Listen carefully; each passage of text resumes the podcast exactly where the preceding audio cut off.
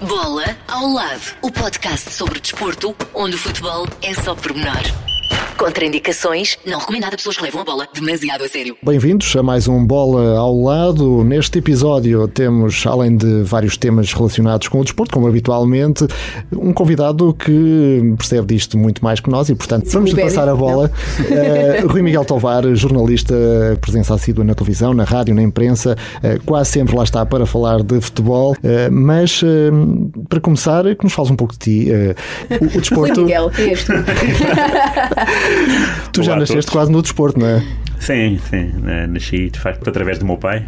Um, aliás, uh, a minha mãe conta que quando estava grávida uh, de mim, uh, fomos ver um, um Sporting Benfica, portanto, terei aí começado a ir ao estádio, mesmo sem o saber. O Sporting ganhou por, por 3-0, era a primeira jornada desse campeonato e hum, não tenho memória disso. Não percebo. Mas comecei a ir ao, ir ao, futebol muito cedo, uh, com o meu pai e também com o meu avô, que era um adepto do Belenenses, tal como o meu tio, levavam muito ao Restelo e o meu pai levava-me àqueles jogos possíveis uh, na Luz, em Setúbal, em Alvalade, também no Restelo, tudo que era perto de Lisboa, o meu pai levava-me e que não fosse perigoso. Uhum. Portanto, eu tenho ideia que a partir dos, uh, dos 5 anos comecei a ir ao futebol, porque o primeiro jogo de que me lembro é o Sporting 7 Rio Ave 1, que é quando o Sporting festeja o título de campeão, em 82. Portanto, é a primeira memória, não do jogo em si, mas sim da farra a seguir ao uhum. jogo. Uh, e para mim, farra nessa altura era, era termossos. Agora também não mudou muito, é termossos com alguma coisa, mas na altura era só termossos.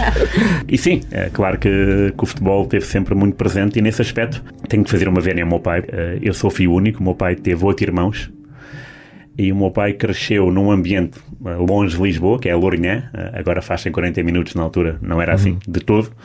Uh, portanto, cresceu fora de Lisboa, não havia nenhum clube perto da primeira divisão uh, e não tinha nenhum elo futebolístico em casa. E cresceu a gostar de futebol. E isso para mim é que é um, um, um fenómeno. Uma pessoa que tem seis irmãs. Portanto, devia ser uma guerra de, dos sexos, né, digamos, uh, puxar cabelos para um lado e para o outro. os pais do meu pai não eram minimamente interessados em, em futebol. Uh, o meu avô era mais ligado ao cinema, era ele que até organizava tertúlias em casa porque tinha uma câmara de filmar e uma parede, e isso era o suficiente para, para, para expor um filme. Uh, e a minha avó era mais pela religião, e o meu pai interessou-se pelo futebol. E o eu ser ligado ao futebol é natural porque cresceu ao lado do meu pai.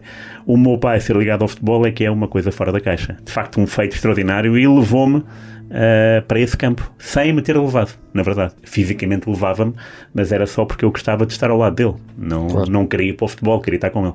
Exato. Uh, e esse mundo uh, foi bastante compensador porque acabei por entrar no, no Record bastante cedo, no Jornal Record, e acabei por depois conciliar as duas coisas que mais gosto, que é futebol e jornalismo. Claro, o teu pai, que foi uh, também, e a nossa Vénia, um, grande, um dos grandes do jornalismo desportivo foi. em Portugal e que nos deixou prematuramente, uh, calculo muitas vezes, até ainda pequeno, uh, acabasse por te cruzar com as vedetas do desporto, ou não? Como é que era ir a um estádio e de repente veres ali os ídolos de, do futebol, ou não olhavas tanto nesse ponto de vista? Não me lembro de olhar nessa perspectiva. Eu gostava de ir ao estádio e ver o futebol há jogadores que nos, que nos tiram do sério, no bom sentido. É claro que o primeiro de todos foi o Futter, já disse uhum. várias vezes. Era um jogador eh, que me empolgava uh, por indicação do meu pai. A RTP ainda era na Alameda das Linhas Torres, ali no, no Lumiar.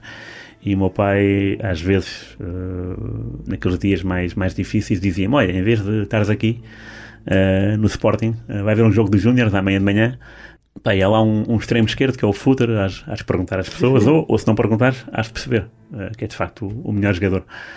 E, e, comecei a ir, e comecei uhum. a tomar o gosto do, do footer, do footer, do footer. O footer subiu a sénior do Sporting, teve só um ano, tal como o Ronaldo, e depois foi para o Porto uh, e levou-me com ele, porque eu fui também adepto do Porto nos, nos três anos do footer no Porto. Depois, quando o footer voltou para o Atlético, foi para o Atlético Madrid, eu voltei para o Sporting mas uh, era assim o único jogador que me tirava do sério. Todos os outros, Manuel Fernandes, o Jordão, o Nené, o, uhum. Maniche, o Magnussen, eram jogadores que eu tinha uh, gosto em dizer os nomes, mas não. Mas não eram o futre. Não, eram, não eram, o futre. Eu percebo perfeitamente o que dizes do futre, porque lembro-me de ser miúdo e estar em casa a ligar, a sintonizar um rádio em ondas médias para ouvir uma final da taça do Rei, só porque estava ah, lá o ah, futre. Claro. E portanto, sim, sim, sim, é aquelas coisas que não se explicam, não é? Não, não. Eu ainda tenho a memória de levantar a taça do Rei como hum. capitão do, do Atlético Madrid e de falar com o Rei na altura era um momento, não é? Claro. era, um, era, uma, era um momento especial, sobretudo. Portugal estava há muito pouco tempo na CEE, não havia assim tanta abertura, e ver essas imagens de facto faziam-nos uh, ter respeito uh, pelo futre para além daquilo que ele jogava. Claro.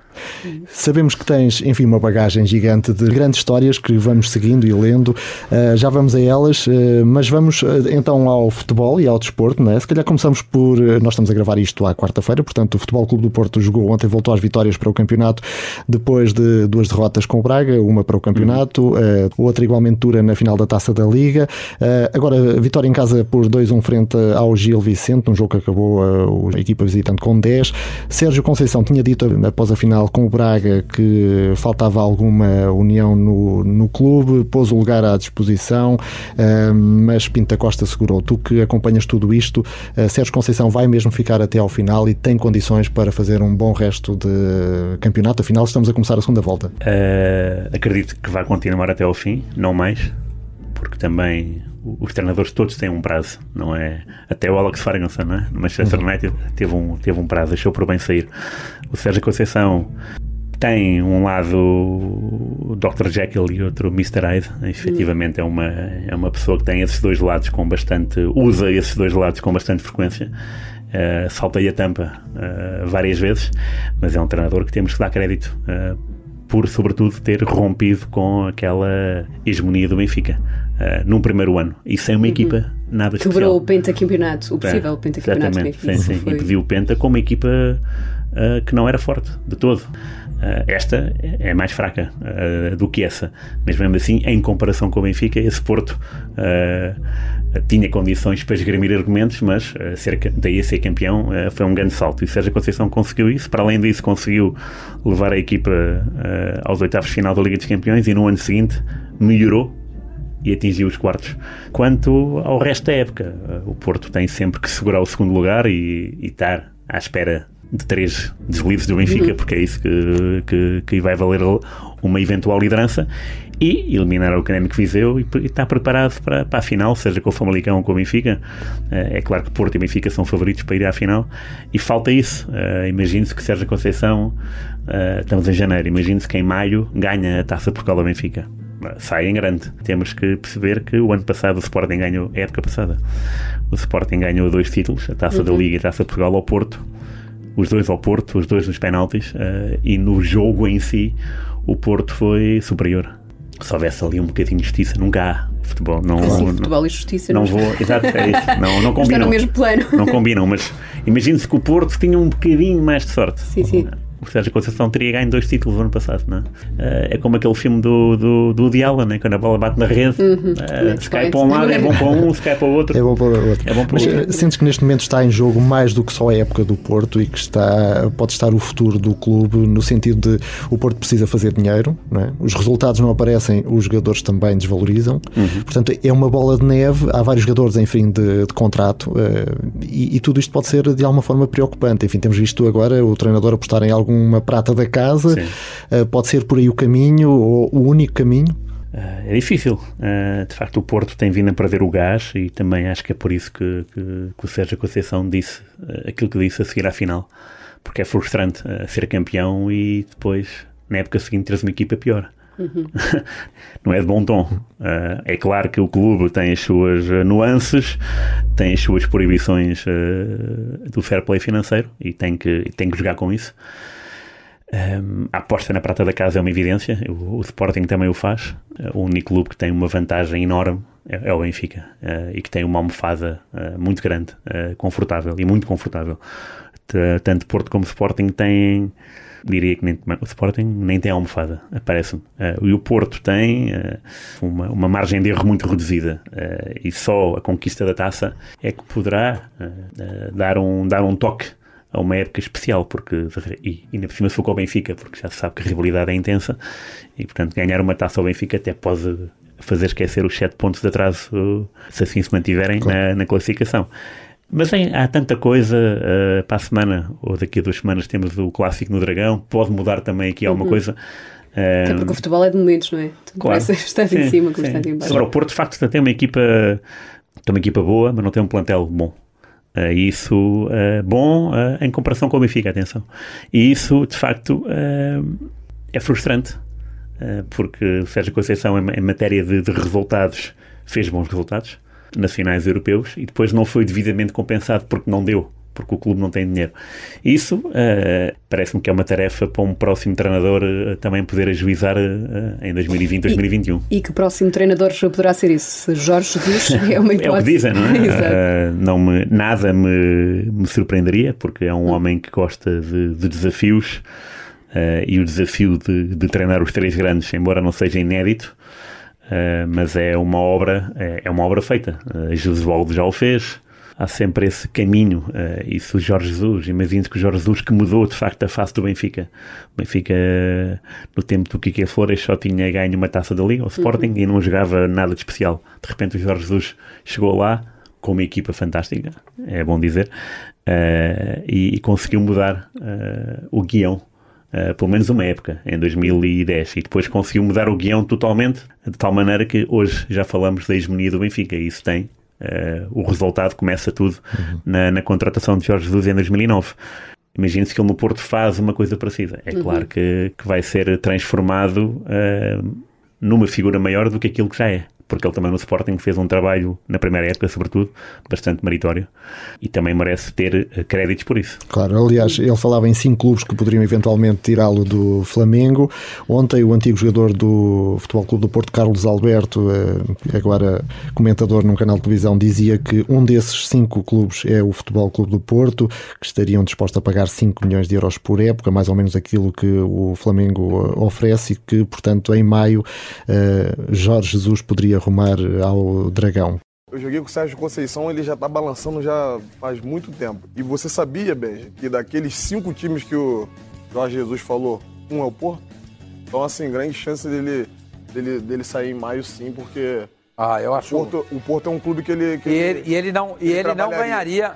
Ele não vai lá, lá para ganhar mais do que ele. Que a proposta é a mesma. Pode seduzi-lo aí para Portugal. Família, é o fato é, de ser o, o país dele a família tá ali pertinho, é muito mais fácil. No... Mas a grana, o, o, o, por mês, é basicamente a mesma coisa. Ele vai. É, a proposta parece. O Rodrigo Bueno deu essa informação no expediente: 5 milhões de euros é, ano, que a proposta do, do, do, Flamengo bate mais ou menos isso aí também. É elas por elas. 5 milhões de euros. Quer dizer, o que poderia levá-lo para o Porto seria o fato de ele estar tá voltando para casa. Portanto, do teu ponto de vista, é uma possibilidade. Ah, claro, sim. E, agora começa a chega do, do, Carlos Alberto. Não sei se ele é desbocado ou não, mas. Uh, não, mais desboca, desbocado é. isso é. Agora saber, uh, falta, saber, falta confirmar a informação. Uh, geralmente isso tem um fundo de verdade. se já está feito ou não, não se sabe, mas acredito que é um caminho a seguir, porque também o que ele já fez no Flamengo está bom. Uhum. Agora, uhum. Chega para ficar na história, não é? é, é Sim, só não conseguiu vencer o Mundial de Clubes. Claro. Mas... Não, mas era muito à frente, isso não se notou. Uh, uh, aliás, uh, o, o, Flamengo podia muito bem ter perdido a, a Libertadores sim, sim, com sim, o River Plate e até, até era justo não ganhar. Uhum. Mas depois equilibrou ali as forças no, no Mundial de Clubes, mas o, o, Liverpool, convenhamos, também é um justo vencedor e por claro. isso ele já fez a sua obra no Flamengo e agora quer ver, ele, Jesus, quer ver qual será a próxima obra.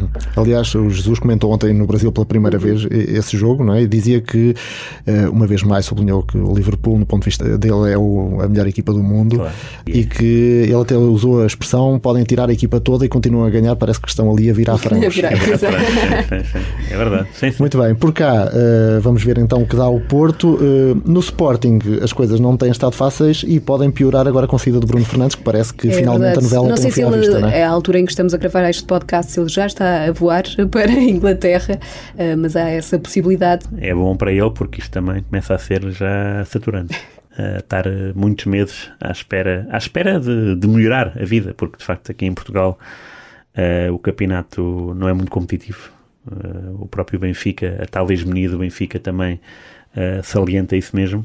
Mas diria que sim, que é, é ótimo para o Bruno Fernandes, como é lógico. Um, não sei uh, o que vai trazer ao Sporting, mais, mais problemas vai trazer, vai, uh, vai ser difícil preencher aquele lugar. Uh, é claro que toda a gente pensa no, no Vieto, que foi contratado para isso, porque pensava-se que o Bruno Fernandes ia-se embora no verão. e o Vieto foi obrigado a jogar em posições que não eram as dele. Mas o Sporting é um, é um clube problemático e isso não, não tem a ver com, com os treinadores, nem com o esquema de jogo, nem com árbitros, ou pelo menos nem sempre, ou não tantas vezes como as pessoas querem fazer parecer. acho que o Sporting é o clube de futebol português mais parecido com um partido político, porque há sempre um, uma crise uh, palaciana ao virar da esquina. Uh, isso uh, transtorna os Sportingistas, é natural.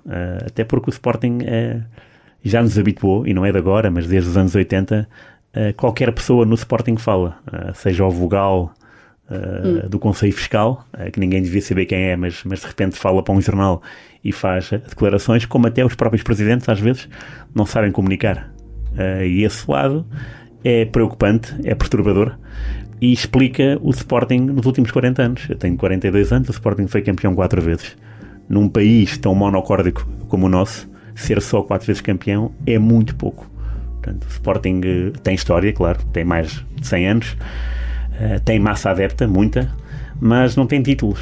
E isso, para ser um clube grande, é preciso ganhar. E o Sporting não tem ganho títulos uh, de campeão, saliente. Uh, Taça uhum. de Portugal, claro que é interessante, mas o que interessa aqui é o campeonato, porque é a prova de regularidade. Uhum. Acaba de subir ao terceiro lugar, um lugar que, enfim, tem sido recorrente nos últimos anos também, e, e, na sequência disso que dizias. Já o Benfica não cede na liderança, Catarina. É verdade, e temos o grande reforço de inverno do Benfica, chamado Rafa. Ele já valeu seis pontos nos verdade. últimos dois jogos.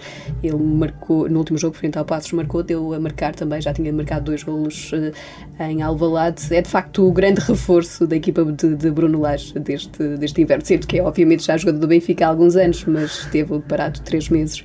Sim. É, é, importante. Claro que sim. Eu estou sempre, eu, tô, eu às vezes uh, questiono-me que tenho que ver, tenho que rever aquele Portugal-Hungria do Europeu 2016, porque ele entrou um minuto do fim e é por isso que é campeão europeu, uh, por mérito, né, porque esteve no campo e saber se ele realmente tocou na bola. Eu tenho esse, eu tenho esse interesse uh, em rever o jogo só para saber se ele tocou na bola ou não.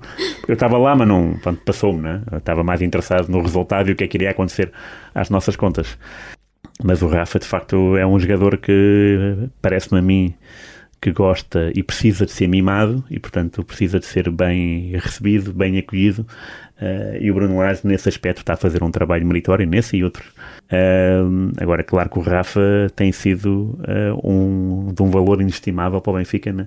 em, em duas deslocações, não diria perigosas, mas ao balada eram, era tricky, né, digamos uhum. assim, e Passos Ferreira seria mais, mais ligeiro, mas o Rafa cumpriu o seu trabalho e o Benfica também, aliás, aquilo que o Benfica está a fazer fora de casa na era Brunelage é, é, é, incrível, são 17 ou 18 vitórias 18 vitórias seguidas, seguidas fora de é casa. Muito, é, é, muito, muito. E, e, e, nenhum ponto perdido. Portanto, isso também explica um pouco a hegemonia e, e também, por outro lado, a falta de competitividade do futebol português, porque é verdade que o Passos Ferreira, ok, trocou bem a bola, mas falta ali qualquer coisa. Uh, parece uh, no Benfica, no Sporting Benfica, o Silas uh, falava que jogámos bem, é verdade, jogámos nós Sporting, dizia ele, uhum.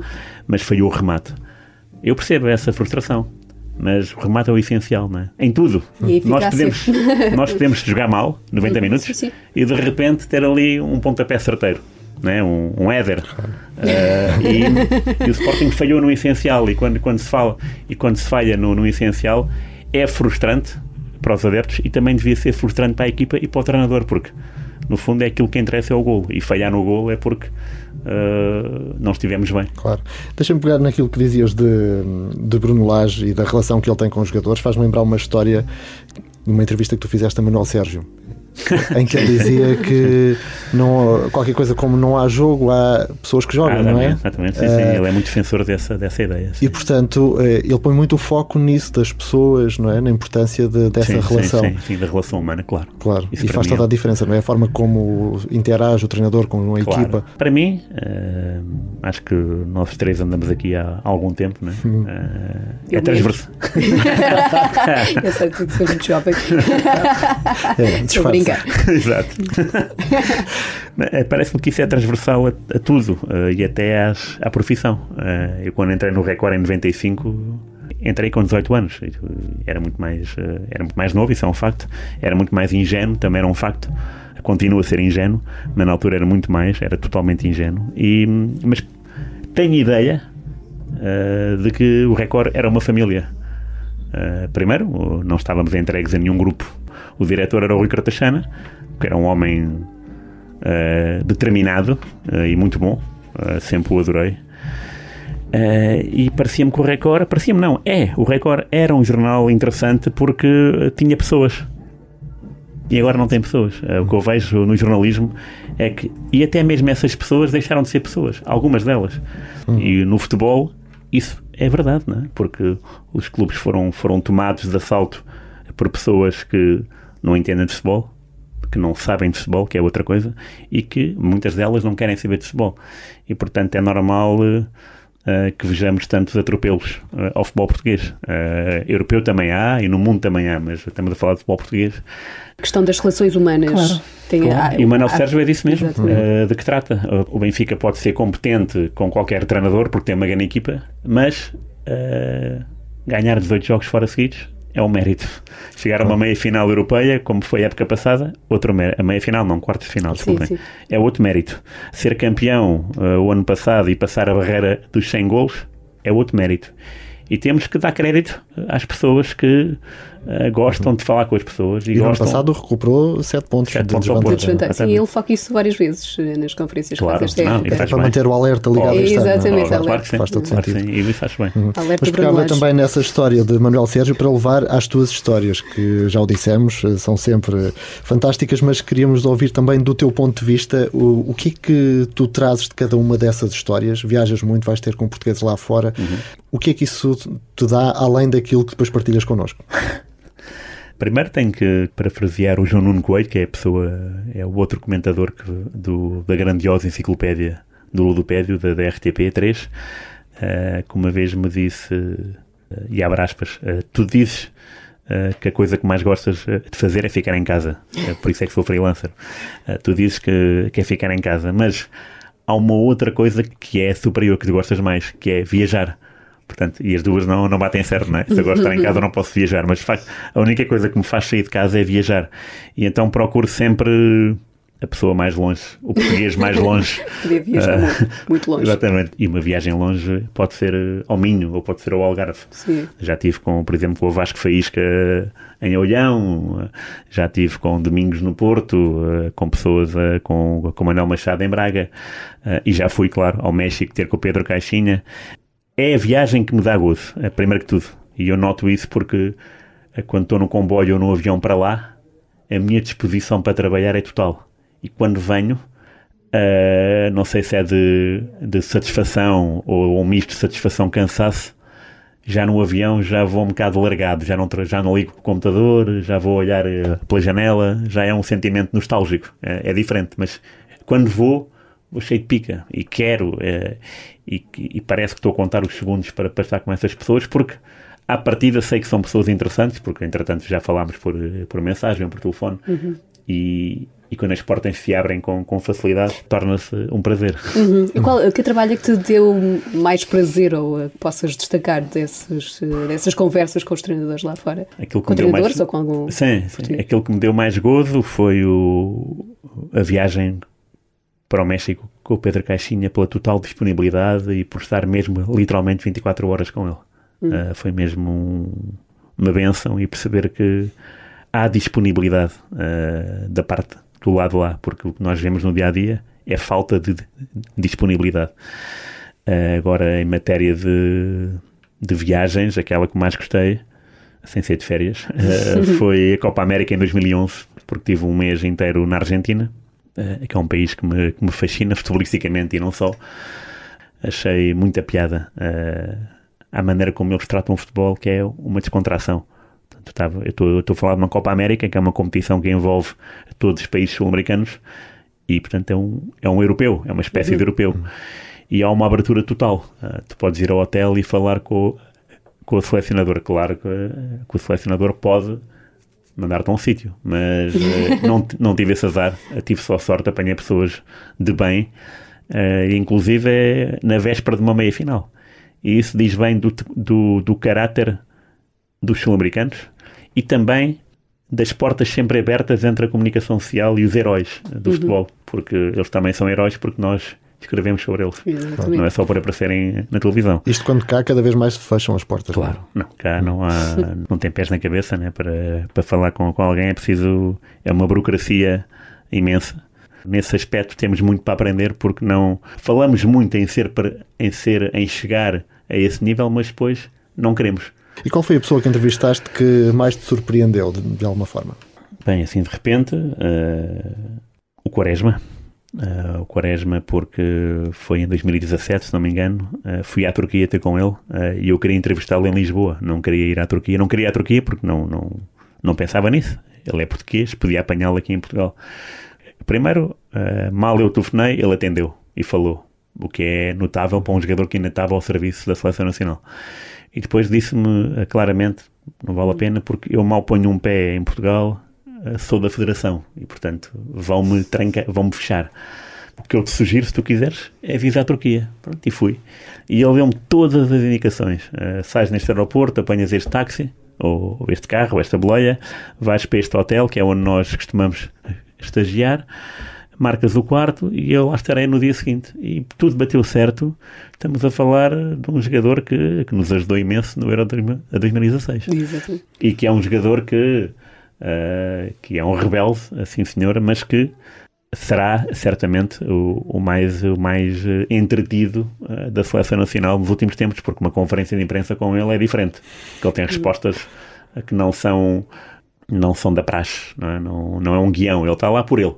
E nesse aspecto uh, foi bastante curioso o que ele, a conversa que ele proporcionou, porque ele falou sem tabus tudo e com muita descontração, ele estava com uma perna na, na, estava com uma perna esticada e outra em cima do sofá, assim, descontraído, né? E eu também estava. Uh, e essa, essa descontração faz com que a entrevista seja desprendida. E quando assim é, uh, estamos ali a falar com, com um amigo. Uhum. E, e, é esse o intuito da entrevista, não é? Claro. Uh, pelo menos conversa. de uma história, né? Obviamente que não não tentarei fazer isso com, com o Donald Trump, né? de, de tornar uma conversa amigável. E o que é que levou à Madeira para falares com eh, a Dona Dolores? A Madeira, a Madeira uh, eu por acaso fui lá uh, em pesquisa de um, de um trabalho que eu estou a desenvolver ainda uh, sobre um jogador de futebol, era sobre o Domingos Paciência, o avançado do Porto, que é o, ainda hoje, e já passaram 23 anos, é o último português a sagrar-se melhor marcador do campeonato nacional. Uhum. Portanto, depois do Domingos foram os Jardéis da vida e os Penas e os, e os Cardosos uh, e até Nené do Nacional. Portanto, houve muitos jogadores que depois do Domingos foram, foram melhores marcadores. Todos os anos há um, não é? E, e é sempre estrangeiro. Mayong, Jonas, Lietzen. Portanto, o Domingos foi o último. Uh, estava lá uh, no meu registro de férias laborais e, e, havia a hipótese de falar com, com, com a Dolores para um outro trabalho que eu estou também aqui a desenvolver, que é sobre o Aurélio Pereira. E pronto, e o Aurélio Pereira tem pela Dolores uma referência, uma reverência enorme e é também funciona ao contrário, portanto é mútuo, uhum. porque o que o Aurélio diz da, da Dolores Aveiro é que é é o que devia ser um pai de um jogador de futebol, que é entregar o miúdo ao clube uhum. e não interferir, uhum. ou interferir o mínimo. E que sempre foi, uh, sempre a ideia da Dolores foi, vocês é que sabem o melhor para o meu filho. E muitos pais são, querem ser treinadores à força e estragam o futuro e o presente dos filhos. Além do mau exemplo, muitas vezes que dão nas bancadas, não é? Claro, isso então é, é inconcebível. Eu também uh, há dois anos fui ver um, um, torneio do CIF e fiquei escandalizado uhum. porque uh, aquilo era um torneio. Uh, pronto, e mesmo que fosse um jogo, não é? Mas era um torneio de miúdos, era sub-13, parece-me, e, e, o que vi nas bancadas é, é inarrável. Já que estavas a falar de, de Dolores uhum. Aveiro, nós também olhamos para o que fazem os portugueses lá fora. GPS, os portugueses em destaque pelo mundo. Uh, temos o Cristiano Ronaldo, obviamente, em claro. grande na Juventus. No último jogo, frente ao Nápoles, o golo que marcou não chegou para evitar a derrota. De qualquer forma, este mês de janeiro está a ser frenético claro. ao nível dos golos. Uh, de facto, CR7 tem muita fome de golos, não é? tem, tem, é verdade. Não, isso não há dúvida, não. Um jogador que já superou os 700 e de repente, quando vemos, já tem 730 e nós percebemos bem, o, o 800 quando é que será? Uh, é claro que não está para breve, mas uh, se ele continuar neste registro, e parece-me que está numa equipa com fome de gol também, fome de vitória, isso também ajuda. Exato. Mas acho interessante o desafio Itália, claro, porque temos que pensar que na história centenária do campeonato italiano, só três jogadores conseguiram marcar no campeonato numa época mais de 30 golos. Isso uhum. uh, explica porque é que a Itália é conhecida pelo Cantenaccio, porque de facto defendem bem, Uh, e explica também porque é que é difícil ser notável em Itália. Uh, mesmo agora, quando a Itália não está assim grande coisa. Agora, uh, no passado recente, porque nesta qualificação, por exemplo, ganharam os jogos todos uhum. e, e, tem, e, e aplausos para a Itália, que é, um, que é uma seleção que eu sempre adorei. é claro que há muitos jogadores portugueses espantosos por essa Europa fora e antes, e que não tiveram hipótese de ir para a Europa. Uhum. mas o Ronaldo, nesse aspecto, é um embaixador por excelência, e claro marcar gols para todo o feitio e, e, e, em derrotas uh, também conta, né? Os gols claro, também contam. Sim. Exatamente. Bernardo Silva, outro uh, português em destaque, marcou na vitória do City por 4-0 frente ao Fulham. A equipa do médio português carimbou assim a passagem aos oitavos final da Taça de Inglaterra e Jorge Jesus, há pouco falávamos dele, está de regresso ao Brasil. É verdade, está de regresso ao Brasil, onde há agora também outros técnicos uh, portugueses, não é verdade? Já dá para combinar uma festa ao fim de semana. Já podem, Ou exatamente, semana, vai, ouvir Marisa, o melhor de mim, é verdade, todos juntos. É então temos Josualdo Ferreira, conseguiu então esta semana o primeiro triunfo pelo Santos, venceu em casa o Guarani por 2-1, eh, a segunda jornada do Campeonato Paulista de, uhum. de Futebol. Uh, também Augusto Inácio somou a primeira vitória ao serviço do Havaí, venceu o Marcílio Dias por 3-1, uh, também na segunda jornada jornada do Campeonato Catarinense. Portanto, temos aqui uh, muitos uh, portugueses agora a dar cartas uh, no Brasil. no caso de Jesus, ainda está a fazer a pré-época, mas também não se, sabe, não se sabe se chega até ao final da, da, da época brasileira. Mas vamos ver. Treinadores, se calhar, enfrentam uma coisa que não estão muito habituados, que aqui é uma imprensa um bocadinho diferente claro. e mais aguerrida, não é? Aliás, ligeiramente diferente. Jesualdo Ferreira já um bocadinho aos arames logo no início, não é? Sim. Porque tenho muito respeito pelo, pelo desenvolve e isso uh, vem daquilo que se vê e uhum. também vem do, da tal entrevista com o Quaresma, porque o Quaresma dizia uma coisa interessante e, e até reforçou na entrevista que é, é até acho que ele me disse, podes por aí, podes para escrever uhum. isso, como quem diz. Isto é, é, que as pessoas ouçam bem isto. Que é o Josualdo no Porto uh, fez de jogadores bons, jogadores notáveis, porque o Josualdo no final do treino não, não ia para casa se fosse um lateral, pá, bora lá treinar passos longos ou cruzamentos. Se fosse um, um, um número 6, pá, vamos tentar lançamentos longos, de 40 metros, 30. Ele, ele nisso era um professor. Uh, e o José Valve, uh, que entrou para o, para o, Instituto Nacional de, de Educação Física hum. há quase 50 anos, e isso diz bem da idade dele, que já tem mais de 70, uh, é um professor. e é, é, importante ter professores ainda no futebol. No futebol. E o Josualdo, para mim, é um nome marcante já pouca gente se lembra porque estamos a falar dos anos 70 e 80, mas o Josualdo pertenceu àquela geração, juntamente com o Carlos Queiroz, de pôr uh, as seleções jovens a andar. O Inácio tem o mérito de ser campeão pelo Sporting naquele uhum. ano em que ninguém pensava que ia ser campeão, não é? com, com o Materazzi. O Jesus é o Jesus. Portanto, são, são três uh, treinadores curiosos já, por acaso, já todos com. Eu não sei se o Inácio já tem 60, eu diria que não, mas se calhar está quase. Então são dois, são três treinadores já de alguma idade. Uhum. E também, claro, às piadas às conferências de imprensa dos, dos brasileiros, porque se tivermos a ver todas as conferências, percebemos que é loucura. Não há outro termo, acho eu, porque uhum. as perguntas atropelam-se uns aos outros, não há também gostam muito do espetáculo, tá, os brasileiros. Também, também, também, é verdade. Mas nunca vi, em Portugal, o que eu noto é quando o assessor diz já chega, e, o já chega hum. vem à quinta pergunta, é já chega mesmo. E lá no Brasil, ai de quem, ao fim da quinta pergunta, dizer que já chega, então estou aqui e vim cá, já chega, então não fiz a minha pergunta ainda, claro. não é? Já agora o Inácio tem 64 anos. ah, então pronto, já então, passou um bocadinho então a barreira é aqui dos então, 60. Está bem conservado. Mas, muito bom, muito bem. Mas falavas de professores e por falar uh, nesses ensinamentos, uh, é também o que pretendes com os livros que escreves e com uh, a enciclopédia na RTP do Ludopédio, é, é o quê? É partilhar conhecimento? Também, sim, sim, sim, sobretudo isso. também ao Twitter, que é aquilo que eu, se pudesse ser, ser pago por aquilo que faço no Twitter, adorava. Ficava, era, é, é, era o meu trabalho de eleição, digamos, digamos assim. Uh, porque se eu tenho tanta informação, se eu passei tantos anos eh, dentro de, das catacumbas uh, do DN, ou do Record, ou da bola, a pesquisar e a, e a pôr coisas à mão ou no computador, tenho enorme prazer em divulgar. Adoro escrever os livros por isso, porque, porque lá está, é, é, é saber uma história e querer contá-la a todo mundo. A enciclopédia é também esse pressuposto, mas é mais engraçado porque tenho duas pessoas comigo, né? que é o Carlos Manuel uhum. Albuquerque, que é o pivô, e o João Nuno Coelho, com quem me entendo de olhos fechados. E então uh, há, esta, há este gosto em partilhar informação, porque nada daquilo é combinado. Portanto, nós entramos no estúdio, aquilo é, é gravado live on tape, portanto, é gravado na véspera de ir para o ar. E, e não tem filtro, aquilo aparecem as imagens e nós uh, falamos uh, na hora. Não há uma, uma preparação.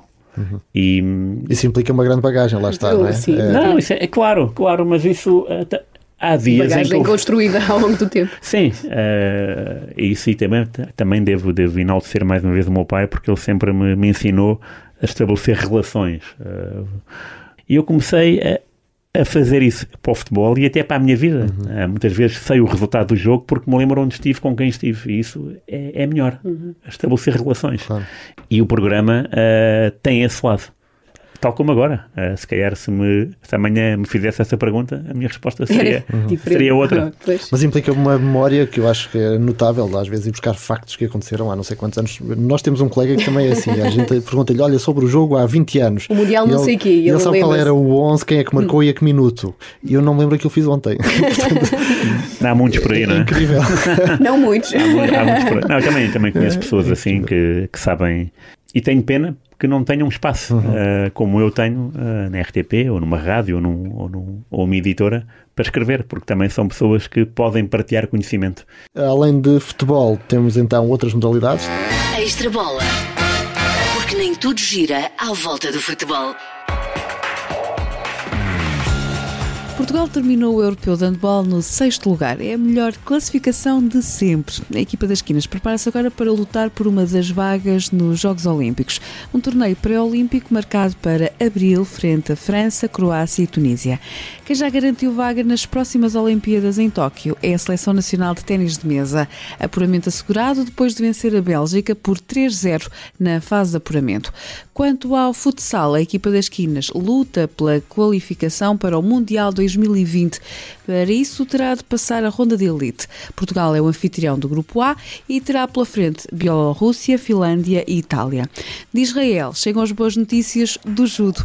As portuguesas Patrícia Sampaio e Rochelle Nunes conquistaram o bronze no Grande Prémio de Tel Aviv. No Open da Austrália já não há tenistas portugueses em prova, mas há um suíço em grande forma. Aos 38 anos, Roger Federer salvou 7 match points e garantiu lugar nas meias finais da prova prova. Um lugar muito especial no desporto terá sempre Kobe Bryant. A antiga estrela da NBA morreu no acidente de helicóptero, tinha 41 anos e foi para muitos uma grande inspiração. Temos que começar, obviamente, com o handball, o europeu de handball. Portugal ah, claro. conseguiu a melhor classificação de sempre, sim, um sim. sexto lugar. De facto, é, é brilhante a classificação é, eu... conseguiu, tendo em conta as circunstâncias. Claro, sim, sim, claro. Lembro-me de viver eh, o europeu na Croácia em 2000, uhum. porque foi um europeu. Uh, para mim, o ano 2000 foi o mais uh, significativo no recorde. Uh, e digo em matéria noticiosa, uh, porque Portugal fez o que fez no europeu de futebol. O João Pinto foi do Benfica para o Sporting, o Figo foi do Real Madrid para o Barcelona. Houve os Jogos Olímpicos de Sydney. o Sporting foi campeão ao fim dos oito anos. Portanto, houve uma série de, de situações que te fizeram a estar presente naqueles momentos, uhum. de, de, memorizar. É tanta coisa junta. Portugal, uh, no europeu, nesse europeu de futebol, ganhou, ganhou a Inglaterra, ganhou a Alemanha, portanto, ganhou uh, a países uh, que eram incómodos para nós e que nós libertámos desse, desse estigma. Uh, só faltou a França, mas isso também depois uh, teve mais prazer o Éder, não é? é verdade, Porque foi em França. É e esse ano depois teve o europeu de, de handball que não me passou ao lado, primeiro porque o Record vivia também uh, essas, essas grandes epopeias, e agora também se viveu, atenção, uhum. mas na altura uh, lembro-me que era uma, era uma seleção de estrondo, havia muitos jogadores bons uh, e havia um, o Carlos Rezende, que por acaso foi expulso na estreia, uh, e o Carlos Rezende, Portugal acabou em sétimo lugar, portanto o sexto de facto supera, o sexto de agora supera o sétimo desse europeu em 2000, uhum. e o Carlos Rezende foi eleito para o sete ideal. Portanto, foi eleito o melhor lateral esquerdo do europeu. Lembro perfeitamente, primeiro porque o Carlos Rezende é uma referência incontornável. Sim, sim. Uma figura, exatamente. Ah, deve ser, Grande figura deve ser o melhor jogador de sempre sim. do handball, marcou mais de mil gols na seleção e só fez 250 jogos. Marcou 1444 gols. Isto é avassalador, este número. E é um homem que foi campeão nacional do ABC, no Porto, uh, começou no Sporting, ele é de Lisboa, de Marvila, e eu lembro-me de, de acompanhar uh, o currículo dele e de ficar fascinado. Isto, claro, estamos a falar do no início do século, portanto, em que não havia tanta informação como agora há. Tal como uh, fiquei, uh, fiquei agarrado à história do Carlos Lisboa. É um basquetebolista que temos que deitar uh, as mãos ao ar, como quem diz, pô, este não há pai para ele. Hum. Uh, começou no Sporting, depois esteve no Benfica. Lembro-me uh, muito bem de uma vitória gloriosa do Benfica em casa com o Real Madrid, que ainda hoje é uma força do basquetebol europeu, na altura também o era, e o handball, o que me traz memórias, é, é esse ano grandioso de 2000. É verdade, e agora um feito mais no, no handball nacional, sexto lugar no europeu.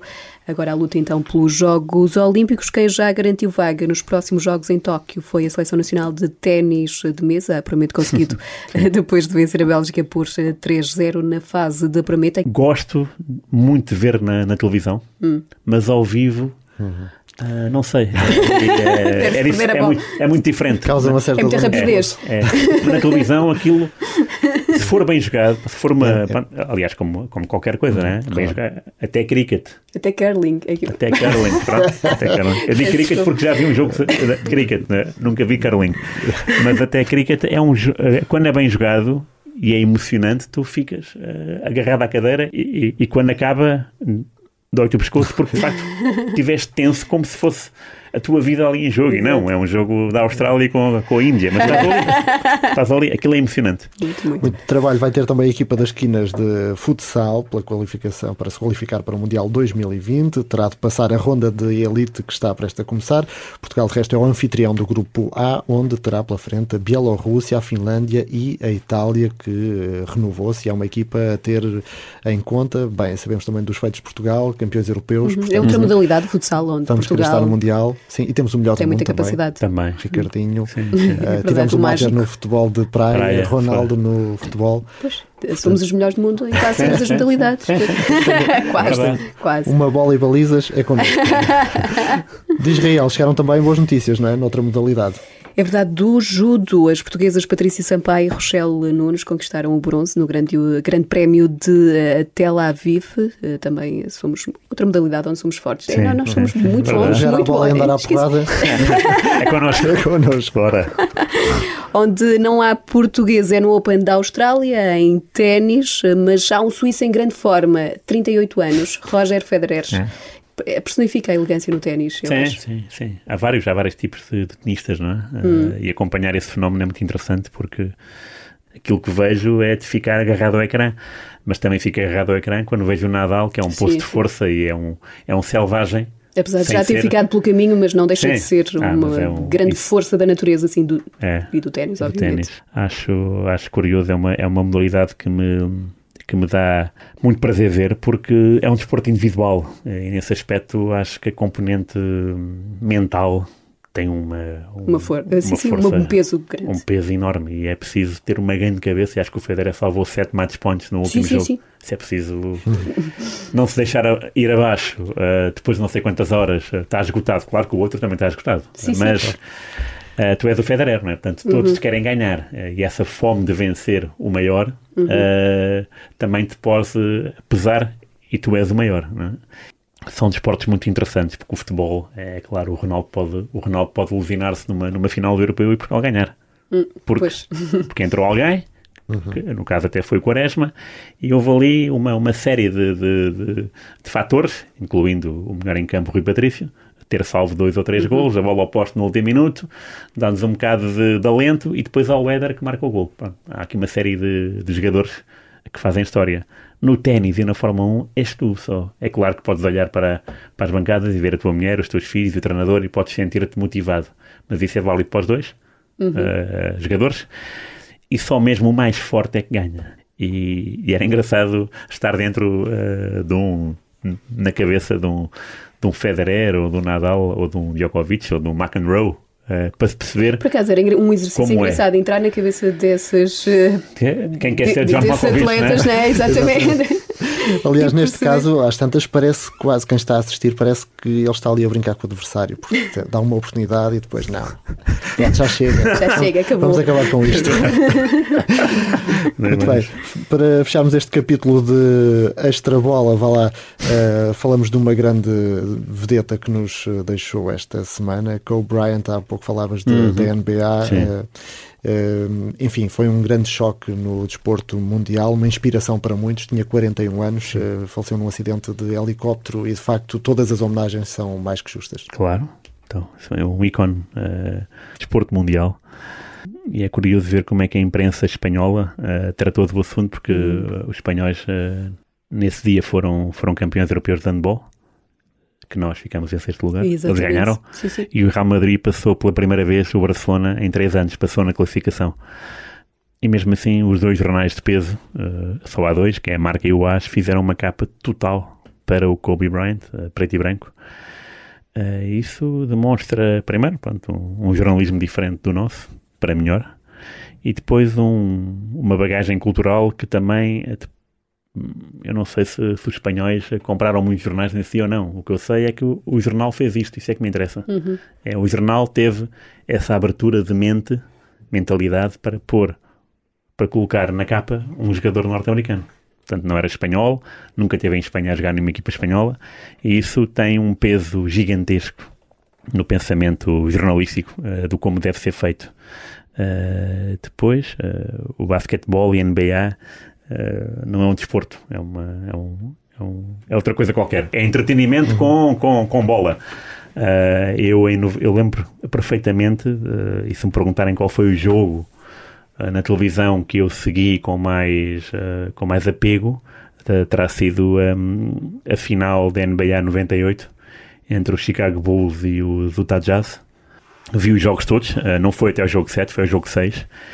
Uh, eu, e eu sou Michael tão Michael Jordan, Jordan sim. Eu era tão mas eu, eu, era Michael Jordan naquela altura, hum. naquele ano, na, nos anos anteriores, pronto, era uma referência, mas, mas naquela vez eu estava tanto por ele e pelos Bulls uh, que uh, quando os Utah ganhavam, eu ficava mesmo chateado e, e, e não conseguia dar mérito ao Utah, não é? Isso também para me, me fazia confusão à cabeça. Como é que eu estou aqui a. Pá, desportivismo, não é? Pá, uhum. O Utah ganhou, mereceu. E terá sido o acontecimento desportivo uh, que mais antidesportivismo uh, criou dentro de mim, porque eu queria que os Bulls ganhassem. Mas a verdade é que lembro perfeitamente de estar, uh, de ver ao vivo e de, de, de lirar sozinho na sala da minha casa. Os meus pais estavam a dormir. Uh, aquele ponto decisivo do Michael Jordan, que parte do roubo de bola de Michael Jordan ao Karl Malone, e depois o Michael Jordan continua com a bola, uh, faz escorregar com uma finta de corpo uh, e talvez uma, uma mãozinha marota, é verdade. Uh, o Russell, uh, o Russell escorrega, Michael Jordan fica, ele parece que para no ar a lançar a bola e a bola entra, mas é que o barulho da bola na rede é um, é um barulho belíssimo, né?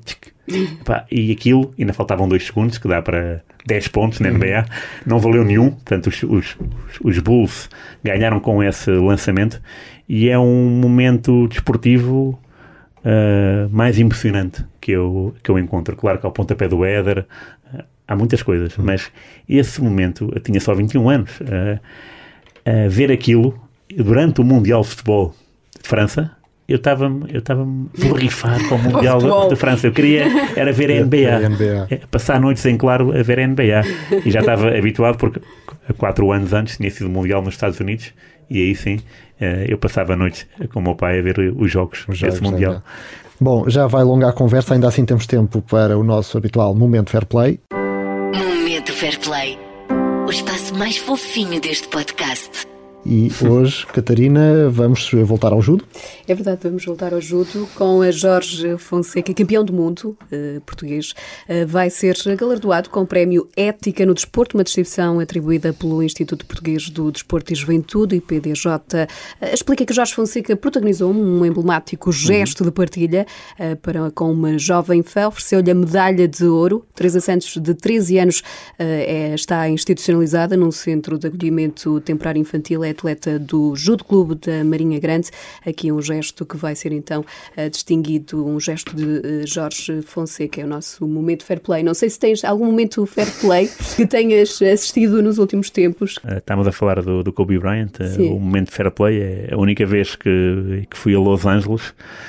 Uh, fui ver, fui com o Rui Pedro Silva, com quem eu trabalhava no, hum. no fomos os dois ver, ver desportos americanos, uh, tudo menos futebol americano, tanto hockey no gelo, beisebol e, e, NBA, porque NBA não é, não é basquetebol, né? a NBA hum, é diferente, é um desporto diferente. E, uh, e a disponibilidade que há da comunicação social também é gigantesca. Estamos há bocado a falar dessas diferenças no Brasil, nos Estados Unidos também o é. Então, tu, se tiveres uma credencial, podes entrar uma hora e meia antes do jogo, podes entrar na, no balneário dos Lakers ou, ou, ou dos Dallas Mavericks ou do, ou do, que seja. Podes entrar uma hora e meia e podes lá estar 45 minutos. E, e podes estar, podes estar a ver Uhum. Eles a despir-se, eles a vestir-se, eles a falar entre eles, eles à massagem, eles a comer, ou podes falar com eles, não há total liberdade durante 45 minutos. E uh, enquanto o Rui Pedro Silva, uh, e bem, entrevistava o Paul Gasol, eu, uh, que nesse dia tinha saído do hotel com uma. estava muito calor, em abril, em Los Angeles, eu, eu naquele dia decidi por uma camisa branca. Uma camisa, uma, uma t-shirt, e só tinham uma t-shirt que era do Inter. Hum. Uma t-shirt branca do Inter, o número era o, era o Zanetti, número 4. Uh, e pronto, o jogo foi assim à tarde. Eu, eu saí do motel uh, de manhã e assim foi. Portanto, fui com, com, com, a camisa e o Kobe Bryant vem na minha direção. E eu, olha, vou-lhe vou perguntar aqui uma coisa. E antes de eu dizer alguma coisa, ele com, com o indicador diz que não e aponta para a minha, para a minha camisa. uh, e, e finta-me uh, pela esquerda na, na, em direção à, à sala de massagens. E porquê? Porque o, Kobe, o pai do Kobe Bryant jogou basquetebol em Milão Uh, e o Kobe é um, um, adepto, tal como eu, do Milan. Uh, e então ele olhou para o Inter, não, era o que faltava, né? não é? Aproveitou, né? O facto, não, é? não quero falar, mas agora vou, vou ser simpático contigo. E, e ao momento, olha, fair play, disseste tu, acho que isso é preciso ter, ter fair play para, para dizer com o ar porreiro no way. E, e, claro. Já agora deixa-me só acrescentar aqui mais uma situação, e há bocado falávamos da questão dos pais e da importância da postura que devem ter quando assistem aos jogos uh, dos miúdos. Um jogador do escalão de iniciados B da União Desportiva de Santarém, uhum. Eh, que viu um cartão branco agora há dias por exatamente mostrar fair play de esportivismo perante um adversário da Associação Desportiva de Mação, que numa jogada, numa disputa entre os dois, uh, o, o, terá derrubado. O árbitro mostrou-lhe o cartão amarelo ao adversário, mas este jogador, Tomás Cebola, é o nome do, do jogador, uh, acabou por uh, dirigir-se ao árbitro e dizer que não tinha sido falta para amarelo e, portanto, o árbitro acabou por mostrar então ao Tomás o cartão branco pelo gesto de fair play e, e é isto que deve sair do, dos escalões de formação, não é? Claro. Miúdos claro. bem formados e que tenham esta noção das coisas. Óbvio. Eu até, uh, há pouco tempo, já, já este ano, uh, passei um fim de semana em Abrantes e fui ver um jogo de, de sub-13, uhum. domingo às 10 da manhã, estava uma geada uh, formidável para, para tirar fotografias só, porque esta está muito frio. e a geada estava mesmo no relevado, dava para, para tirar grandes fotos. E era o núcleo sportinguista de, de Alferrarede com uh, Torres Novas. E pronto, e tu estás ali ao nível do, do fiscal de linha, do, do relevado, né? Tanto vês tudo e ouves tudo. Né? Hum. E hum, achei piada que os jogadores uh, não falavam muito uh, com o árbitro, nem com o fiscal de linha, mas quando falavam era ao senhor árbitro. Eu não fiz falta o senhor árbitro. Achei, achei uhum. curioso, não sei se isso acontece em todo o país, mas ali naquele jogo eu ouvi e achei uh, interessante a dinâmica uh, verbal dos jogadores em relação à autoridade, porque é isto que os árbitros são, não é? é claro. É verdade que há árbitros e árbitros, uhum. mas nós vimos em Inglaterra uh, o comportamento dos jogadores é de respeito Sim. de espaço respeito e cá em Portugal é desrespeito. E fica o momento fair play. Vamos terminar com eh, a outra face desta medalha e vamos atribuir o nosso troféu desnecessário. Troféu desnecessário. Um prémio que ninguém quer levar para casa. Desde logo para Sérgio Conceição, pelaquela final na taça da Liga. Por um lado, a vir trazer a lume uma coisa que não é habitual, sobretudo no Porto, não é? Trazer para a praça pública questões que habitualmente costumavam ser tratadas no seio do clube. Depois eh, de ter falado então na falta de união dentro do clube, acabou por eh, não comparecer na conferência de imprensa e eh, fica também essa nota negativa. Depois disso, já após o jogo com Gil Vicente, o técnico disse que os problemas estão resolvidos, os dragões estão novamente unidos. Mas há mais episódios desnecessários, não é? Há, outros episódios desnecessários que têm a ver com a violência no desporto. Esta semana houve uma reunião entre o governo e também o presidente da, da Liga de Clubes. Um, então ficou decidido que vão ser realizadas auditorias uh, de, de, segurança aos estádios da Primeira Liga. Vão também ser tomadas novas medidas de controle do acesso do público aos jogos considerados de risco elevado. Também na próxima época desportiva entra em vigor o cartão do adepto adepto, vai-se possibilitar a identificação de todos os adeptos uh, que pretendam assistir a um espetáculo desportivo nas zonas reservadas a adeptos uh, que queiram ser portadores de materiais de claque. Temos, temos aqui a falar várias medidas no plano teórico. Uhum. Uh, é Miguel Tovar, é mesmo isso só no plano teórico? Como é que a questão é que eles já são essa situação? fiscalizados, vá lá Exato, na entrada exatamente. e acabam por entrar com vários tipos de materiais, não é? Claro. Um, há dia, uh, acho que foi ontem, estava na, na internet a pesquisar uma coisa, de repente, na parte lateral Uh, vi uma notícia que era governo vai mudar, uh, vai fazer qualquer coisa aos adeptos. E eu pensava que era do dia, não, era 2017. Portanto, estamos em 2020 e ainda estamos a discutir isso. Uh, é grave, é grave isso, é grave a Liga também, o comportamento da Liga. é grave que um adepto do Sporting tenha morrido dentro de um estádio no Jamor em 96, uhum. já tenham passado 24 anos e não houve nada que mudasse. Ou seja, tu tens o equipamento uh, de vídeo montado dentro do estádio, devias ser capaz de ver quem faz as coisas e que quem faz as coisas tem que ser ou multado ou irradiado. E tem que ser assim. Claro. E não é com paninhos quentes de vamos, vamos criar o cartão do adepto. Ok, isso é, um, é o início, mas acho que há coisas mais importantes para fazer. E as coisas mais importantes têm a ver com as tochas, com os very lights, não devia ser uhum. permitido. Uh, eu na taça da Liga Uh, no Vitória Porto uh, vi coisas uh, inarráveis, felizmente não era na minha bancada, era da bancada em frente, que era tochas a caírem para dentro da bancada de baixo. Primeiro assusta quem está do lado lá, imagino quem está mesmo ali ao pé. e nesse, nesse, nesse sentido, Portugal é mesmo de grandes costumes no mau sentido, de, de encher os ombros e. Ah, deixa andar.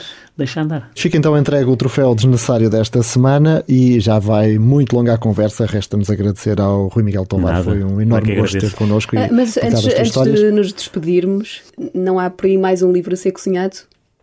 há muito a ser cozinhado. Uh, há um sobre viagens, há outro sobre heróis uh, desportivos portugueses por uma razão sabia tanto do Carlos Rezende hum. e do Carlos Lopes e do Carlos Lisboa, três Carlos. E está em marcha também. Uh, não sei se, se vai conhecer a luz do dia este ano ainda. Uh, aquilo que se fez uh, dos 365 dias de, de, glória do Benfica, também haverá um do Sporting, obviamente. Uhum. E está em marcha. Uh, já, está à espera que eles cheguem. não, não, não, não, por acaso a lista está bem, está bem, está bem composta e é um livro até que até tem, é, em relação ao, do Benfica, é mais eclético, porque tem mais tem vitórias de várias modalidades. Uhum. O Benfica é só futebolístico. Uh, mas uh, lá está, o dia tem só 24 horas. Infelizmente eu durmo 7 ou 8. Eu, eu não gostava nada de, de dormir. Tem, adorava tem, trabalhar. Pedir umas dicas ao, professor, ao presidente Marcelo. Exatamente, é isso, é isso. E, ao, e, ao, e ao Manuel Sérgio, que também adora um pouco. Também um pouco é? Ainda antes desta conversa, com, uh, estávamos ali a falar e até em tom de brincadeira tu já escreveste almanacs para todos os clubes eh, ditos grandes, vá, em Portugal, sim, não é? Sim. Assim, só falta escrever quase um borda d'água para o desporto, é? com a altura Era certa para plantar a relva, com, como evitar um mundial num país com temperaturas muito elevadas. Não, não é? tenho caneta, mas vou apontar mentalmente. Rui, foi um enorme gosto obrigado. e volta sempre. Claro que sim, obrigado por tudo. Quanto a nós, Catarina, voltamos para a semana. Ah, com certeza. O Bola ao Lado está disponível em todas as plataformas de podcast e também no site da M80 em m80.ol.pt. Muito bem. Até, Até para a semana. Bola ao Lado, o podcast sobre desporto, onde o futebol é só pormenor. Contraindicações, não recomendado a pessoas que levam a bola demasiado a sério.